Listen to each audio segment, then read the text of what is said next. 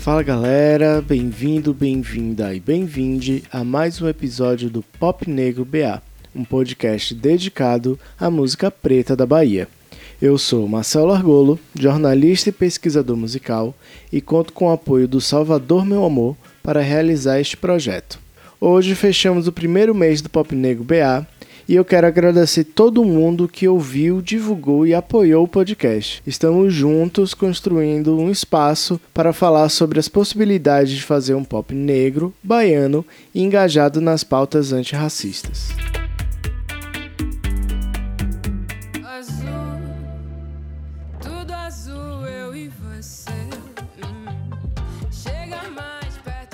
Neste quarto episódio, eu recebo Meli, cantora e compositora de Salvador, que também está entre as promessas da música baiana pós-pandemia. Ela traz um estilo R&B abaianado com influências de Amy Winehouse e dos ritmos locais como o pagodão e o samba reggae.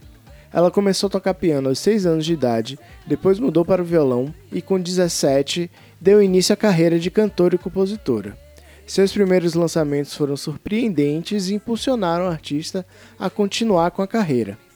Em 2021, ela lançou o EP Azul e chamou a atenção do público, inclusive de nomes como Lineker, Baco do Blues, Larissa Luz, Lued Luna e Saulo, com quem ela gravou uma música. Mesmo com apenas 20 anos, Meli já consegue ter uma maturidade artística que impressiona. O estilo de canto, as temáticas tratadas nas composições e a sonoridade particular que ela traz a colocam como destaque da nova geração do pop baiano. Então fica aí que o papo vai valer muito a pena.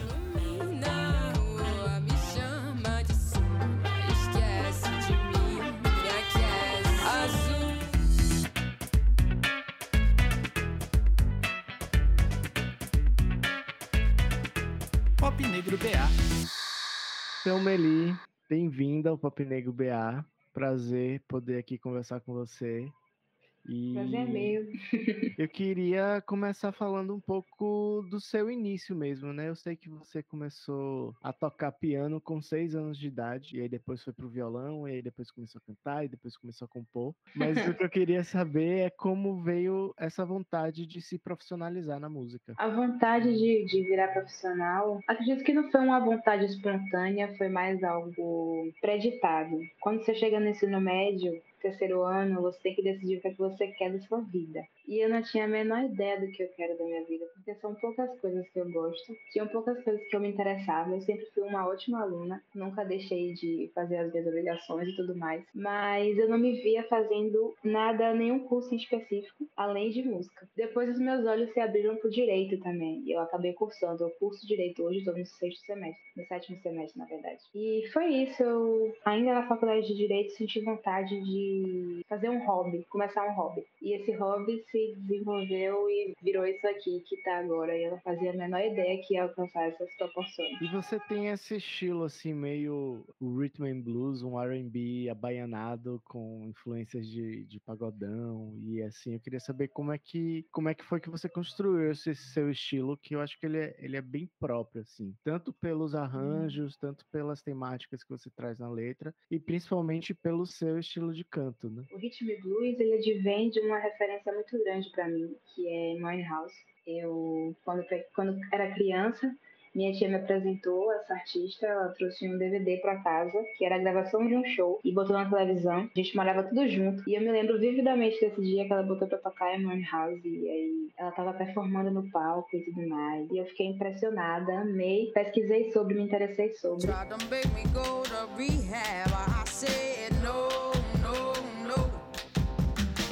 I've been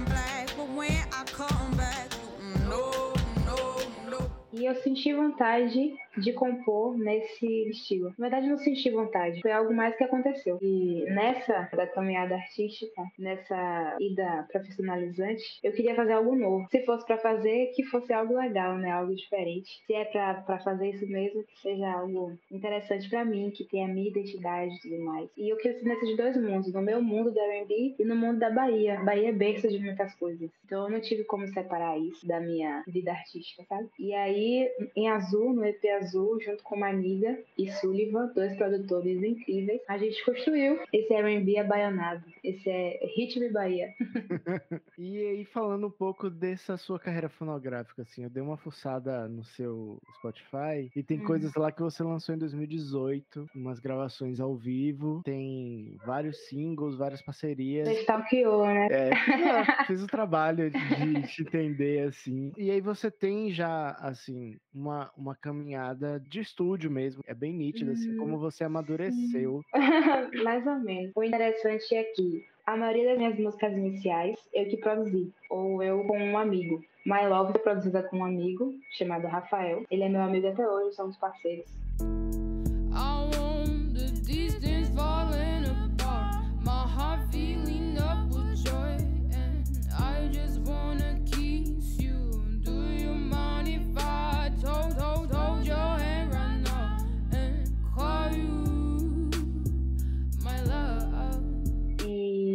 Verdade foi produzida por mim. Finge que eu não ligo pra você. Yeah, yeah, yeah. Finge que eu não ligo pra você. Yeah, yeah, yeah. Nesse meio termo de não saber o que eu quero da minha vida, em 2018, eu tinha 17 anos, decidi investir um pouquinho nessa parte da música. E aí eu comprei algumas coisas para compor o meu home studio que eu tenho aqui em casa agora. Até chegou uma parada aqui para mim hoje que eu fiquei super feliz que chegou, que é uma aquisição massa, um monitor de referência da Yamaha que vai servir muito para mim. E aí eu produzi as minhas músicas, lancei sem distribuidora, sem saber de nada no meio. E acabou que muitas pessoas gostaram, muitas pessoas se interessaram. Entrei em contato com produtores, vieram a mim, produtores vieram a mim algumas outras distribuidoras interessadas também em trabalhar comigo. E aí começou. E como é para uhum. você, assim, porque foi no meio da pandemia, eu acho que esse processo aí que os produtores e as distribuidoras foram chegando até você, né, desembocou num, numa série de lançamento de singles até o, o EP em 2021, é o, o, Azul, né? E aí eu queria entender como é que é para você, que ainda é muito nova, você tem 20 anos, não é isso? É, já fez vai fazer 21. 21. Vai fazer 21 quando? Em julho, 10 10 de julho. 10 de julho você vai fazer 21. Então você ainda é muito nova, mas você já tá num lugar de visibilidade, de referência. Aí eu queria entender como é para você, né? Tá nesse lugar, assim, meio se descobrindo e vendo e sendo referência para o descobrimento de outras pessoas. Sim, eu não me enxergo nesse lugar de referência que algumas pessoas me colocam. Justamente porque eu acho que eu tô tão no início, tem tanta coisa para desenvolver ainda. O meu trabalho ainda não chegou no local que eu acho que ele deve chegar, no lugar que eu acho que ele deve estar, sabe? E aí minha produtora acaba brigando demais, porque eu não me enxergo dessa forma. E pois é, eu comecei no meio da, da pandemia, não comecei, mas desenvolvi um trabalho mais sólido e sórdido a partir de 2021, depois do lançamento de Soul, uma parceria com Maniga, e aí veio meu EP Azul você tá numa construção artística, assim, de sonoridade, a gente tem chamado, assim, no jornalismo musical e até as plataformas estão trazendo esse rótulo, né, de pop leve. Você tá até nessa playlist pop leve com o single com Saulo. Saulo. Então volta, enche a casa de alegria, faz valer o nosso dia. Se for pra voltar, vê se fica. Eu acho interessante porque não é só você você tá nessa pegada, Raquel tá nessa pegada, Suede também tá um pouco nessa pegada. Eu tô percebendo que tem uma, digamos assim, uma terceira onda de, dessa música baiana depois do She Music, né? Um, primeiro veio Baiana, Larissa, aí veio Afrocidade, Josiara, e agora tá vindo vocês, né? Você, Raquel. E vocês estão trazendo essa novidade do, de uma música baiana mais suave, mais tranquilinha, né? Que é a música que a gente tá acostumado. É, é, a identificar como música baiana é uma coisa muito de trio elétrico, de, enfim, tocar para multidões e tira o pé no chão. E vocês estão propondo uma outra forma de pensar essa, essa musicalidade baiana, né? E aí eu queria saber de você, como é que vocês têm um, como é que você tá vendo esse momento assim, né, de dessa geração que tá vindo mais leve, que às vezes eu fico achando que é por causa da pandemia, todo mundo em casa, mais introspectivo, mas às vezes eu acho que é uma tendência mesmo, assim, dos beats ficarem um pouco mais para trás, não sei. Assim, Rapaz, assim, eu não acho que seja isso. A música baiana, ela tende a ser vista como axé, porque o axé foi o que fez, despontou, fez mais sucesso e tudo mais. É um gênero mais popular, claro. Mas não tem só isso na Bahia, sabe? Tem muitas influências que servem de referência para diversos artistas. Eu acredito que Raquel Reis ela deve se inspirar muito no Arrocha e gêneros adjacentes, sabe? Suede vem muito do que é matriz africana e tudo mais. E eu venho mais do que do que a da R&B. O meu desafio é adaptar isso à música da Bahia. Então, também tem um pouquinho de matriz, também tem um pouquinho de arroz, também tem um pouquinho de pagode. Não acredito que os beats estejam tendendo a ficar mais calmos e tudo mais. Eu acho que a música se transmuta, sabe? E as pessoas, os artistas, têm visões diferentes do que é música. Então, para Raquel virou isso, para Suede virou isso, para mim virou isso e coincidiu de certa forma. Bacana. E outro ponto, assim, que eu acho bastante interessante no, no seu trabalho é que você traz uma. Um, você fala muito abertamente da sua sexualidade fora de um padrão heteronormativo, você trata isso com muita naturalidade e a gente vem assim, eu sou mais de 10 anos mais velho que você e para minha uhum. geração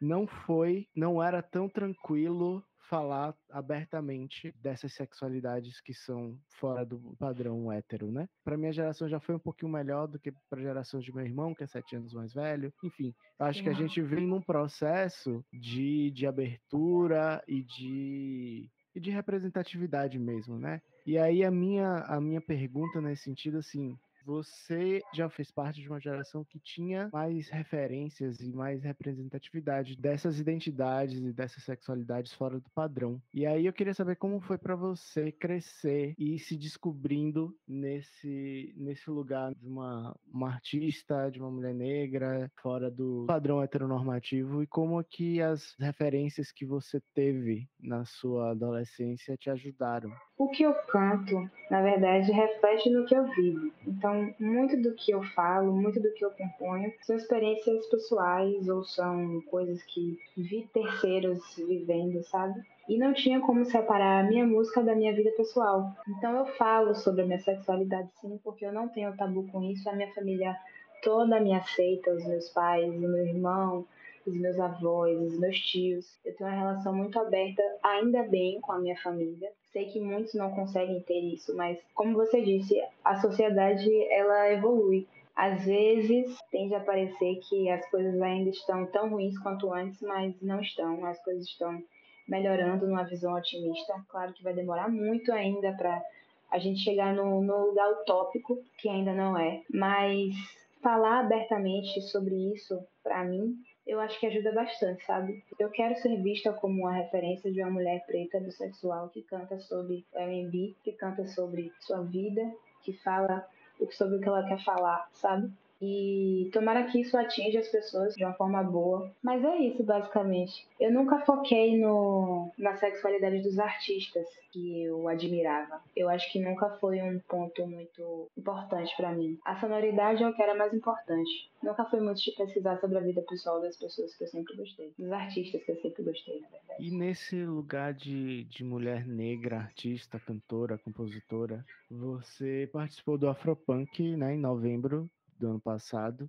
E eu imagino que tenha sido uma experiência bastante forte para você, né? Tá naquele espaço. Queria saber ah, como sim, é que foi. Claro. O Afropunk, eu conheci o Afropunk, eu acredito, há três anos atrás, ou foi há dois anos atrás, junto com o Tiny Desk. E aí eu me interessei muito com aquele festival e com a proposta do festival, porque celebrar a cultura preta, a cultura negra, é algo que ainda não é bem visto no Brasil, ainda não é bem visto onde vivemos, né? E não é interessante, sabe? Então, um festival todo preto, todo cultuado, a música preta, sabe? Foi uma outra vivência. Era como se eu estivesse no Curuzu, no carnaval, sabe? Porque tem, tem a cerimônia lá no Curuzu que soltam as bombas, o Ilê sobe. E foi inacreditável, uma sensação de ancestralidade muito grande estar ali, rodeada de pessoas que vivem o que eu vivo, não por serem pretas, mas porque passaram por coisas que eu passei. E todo mundo ali vibrando, cantando, o que você gosta e sendo quem você é, sabe? E eu cantei ali, eu nem acredito que eu cantei ali. E foi no palco do Afropunk que você se deu conta que Azul era uma música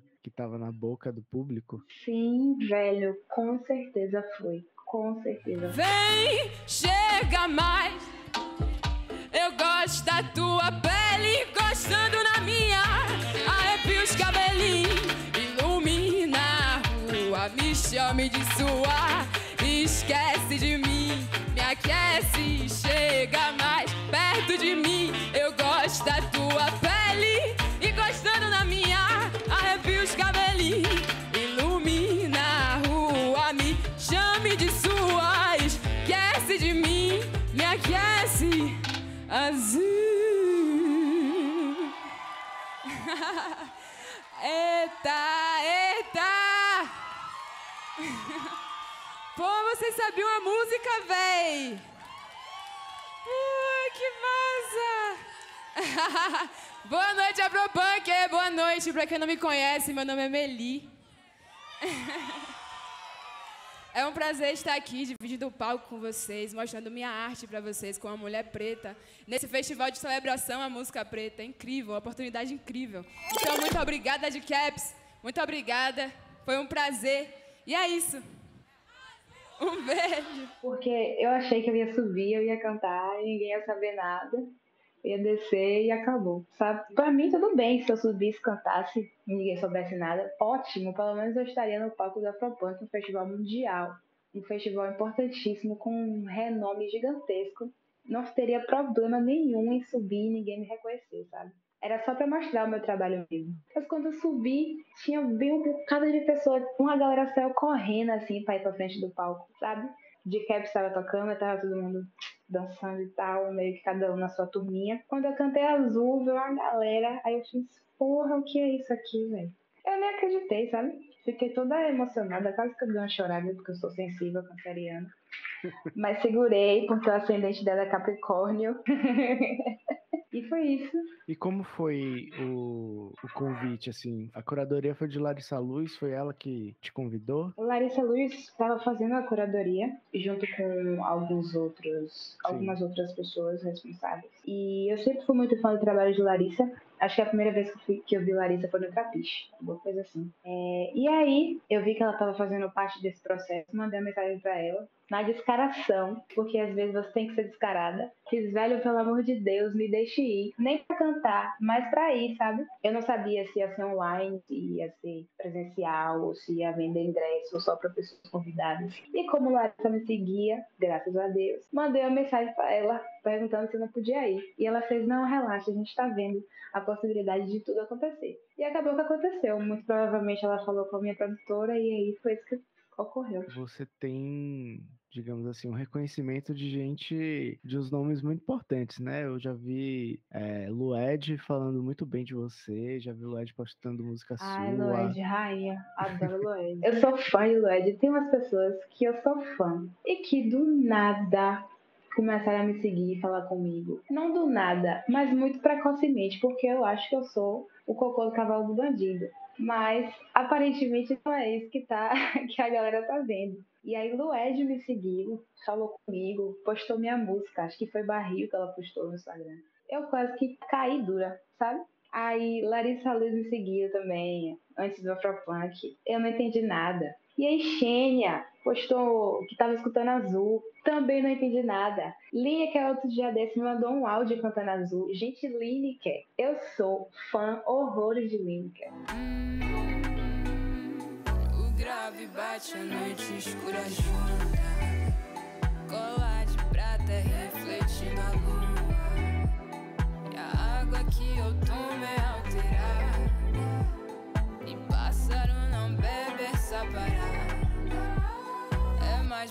do que cê esperava.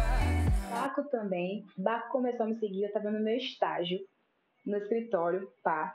Fazendo minhas petições, minhas coisas que eu tinha que fazer lá, realizando as minhas diligências. E aí, Baco começou a me seguir. Minha filha deu um grito nesse escritório que ninguém entendeu nada. Meu chefe não sabia quem era Baco. Eu falei, rapaz, como que você não sabe quem é Baco? Na verdade, ninguém que estava no meu escritório não sabia quem era Baco, mas para mim não importava. Baco tinha me seguido, mandou mensagem. Tomara que a gente consiga lançar algumas juntos também no futuro próximo. É, mas isso é resultado do, daquilo que eu estava falando no início, né? Você tem uma, uma sonoridade, um estilo de canto bastante únicos, assim. Eu não lembro mesmo, assim, de ter um, uma, uma mistura de, de pagode, música baiana com, com R&B, assim. Eu acho que isso é muito resultado de um de um trabalho que você vem fazendo, que por mais que você esteja no início de carreira, mas você já consegue atrair esses olhares, assim, você já chegou numa maturidade artística que talvez você ainda não tenha se dado conta. Porque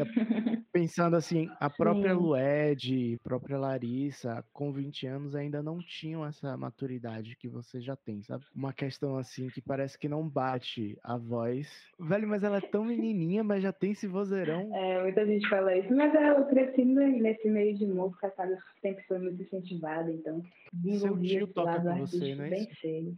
Não meu tio de sangue, mas de consideração. Ele já é quase da família. Ah, Samuel, o nome dele. Ele toca guitarra comigo, é ele eu... tocava na banda de meu pai antes. Tocava no. Como era o nome da banda? João Ninguém, uma banda de samba reggae. Ele e Alexandre Vieira, que também é meu baixista. Me viram desde pequena.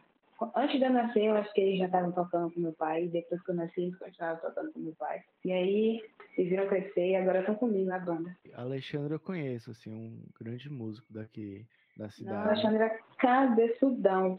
Mas Samuca também é cabeçudão e os meus outros músicos também são. É, Pepa, Carol Peixoto na bateria, ela é sinistramente boa. E Fabinho Carmo também, Fábio Carmo no teclado. O cara também é cabeçudo. Eu não tenho o que reclamar da minha banda.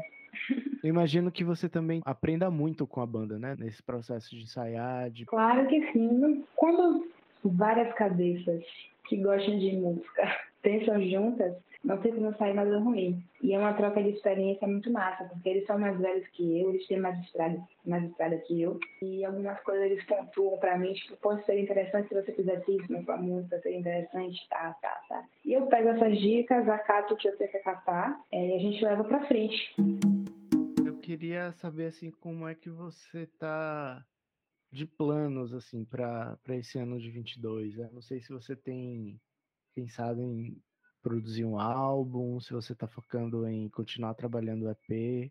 Como é que tá seus planos aqui para essa carreira de, de cantora? Rapaz, planos tem vários. Eu espero que eu consiga concretizar todos. Mas a gente está colocando um álbum no forno aí estou desenvolvendo um conceito e tudo mais para apresentar uma coisa mais sólida da minha carreira e tudo mais, no caminho que eu quero seguir. Tomara que a galera goste, né? Porque vai ser um pouquinho diferente, um pouquinho só. Mas já vai ter lançamento agora, em março. Primeira vez que eu anuncio isso, eu acho. Não falei para as pessoas que. não falei para as pessoas que conversaram comigo. Eu vou lançar agora em março. Depois eu tenho mais coisa com uma participação filé, muito massa, uma pessoa que eu admiro também. Depois tem outra participação. E aí vem o álbum com tudo. O álbum é ainda para para 22? Ainda para 22, consegue já. E tá em que pé, assim? Já tem as composições, já tá na pré-produção, como é que tá? Rapaz, eu tenho muita composição aqui, porque uma mulher sofre e aí sai muita coisa. A gente está só no processo de escolher o que é que vai, o que é que não vai, o que é que é, o que é que não é, pesquisa de referência e tudo mais, para sair um trabalho topíssimo. Mas o que é para ser, já é, sabe? Já tem a concepção inicial. Só falta polir. Ah, bacana. Assim, sem querer agora a sua carreira de advogada, mas eu espero que seu trabalho na música cresça muito, muito, muito, muito e que você não tenha tempo para advogar. Eu quero te ouvir muito nos próximos anos. Obrigada, minha eu fico feliz que você goste. E eu também espero que eu não consiga advogar mais. Mas eu amo a carreira jurídica, eu amo. Mas assim, que você, enfim, consiga se encontrar assim na vida e e seguir os caminhos que fizerem mais sentido para você, assim. Eu tô brincando aqui, né? Mas se o caminho do direito fizer mais sentido para você daqui a alguns anos do que o caminho da música também, que seja, mas eu torço para que eu possa te entrevistar comemorando 10 anos de carreira, 20 anos de carreira, 30 anos Nossa, de carreira. seria massa, viu? Seria incrível se eu conseguisse 10 anos de carreira, meu filho. Me manter por 10 anos na música, o que é muito difícil, ia ser inacreditável. Não, mas era isso o papo que eu queria ter com você. Obrigado pelo tempo aqui. Eu sei que você tá numa agenda super corrida. A gente pegou aqui uma, É, um espacinho de folga ali nessa vida de artista, estudante. o espacinho subatômico, é, velho, tá difícil. Mas ainda bem que rolou, fiquei feliz pela conversa hoje. Então é isso. Eu espero que essa seja só a primeira de muitas entrevistas que a gente tem aí nos próximos anos. Muito obrigado a você que chegou até aqui. Continua acompanhando o podcast que semana que vem entramos em março com mais um episódio. Aproveite e segue a gente no Instagram, é o arroba popnegroba. Para conhecer mais sobre a cena de música pop negra, você também pode baixar de graça o meu livro Pop Negro SSA, Cenas Musicais, Cultura Pop e Negritude. O link está na descrição do episódio. O Pop Negro BA tem produção, roteiro, direção e apresentação minha, Marcelo Argolo, edição de Gabriela Bárbara, da Edite Meu Podcast, trilha sonora original de Marcos Cooper e apoio do Salvador Meu Amor. Neste episódio você ouviu em ordem de execução Azul com Meli, Rehab com Amy Winehouse, My Love e Inverdades, ambas com Meli, Soul com Meli e Maninga, Então Volta com Meli e Saulo, Azul com Meli e de Caps ao vivo no festival Afropunk e por fim Barril também com Meli. Um abraço e até semana que vem com mais um Pop Negro BA. Pop Negro BA.